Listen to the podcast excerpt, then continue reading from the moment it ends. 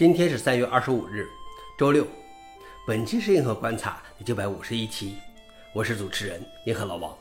今天的观察如下：第一条，华为称已开发出自己的十四纳米芯片设计套件。据报道，华为已经完成电子设计自动化 EDA 工具的工作，用于布置和制造低至十四纳米工艺节点的芯片。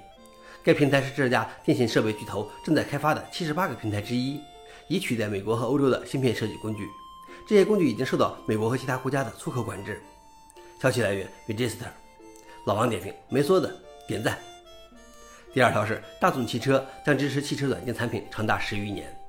汽车的预期使用寿命要比智能手机长得多，而现在汽车上的信息娱乐系统对于汽车的运行是不可或缺的。大众集团软件部门称，终身支持是完全重要的。如果要给这个终身一个期限，那么是在生产结束后，软件支持十年，硬件为十五年。而且，对于那些希望更长时间的品牌，如布加迪、兰博基尼和保时捷等，将提供额外的持续支持。此外，网络安全以及安全更新和补丁，只要有就会提供。消息来源：阿斯泰克尼考。老王点评：确实，手机可以经常换，汽车更换的频率就低多了。那到时候车载软件的更新就是个问题。最后一条是，谷歌 Bard 令测试者失望。谷歌在二月份宣布 Bard 时，因为一些演示错误导致估值骤降轻移。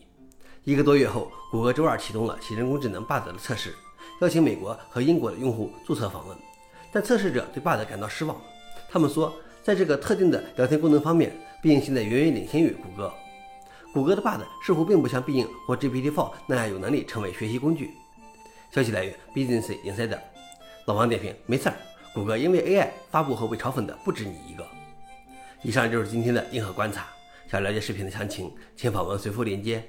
谢谢大家，我们明天见。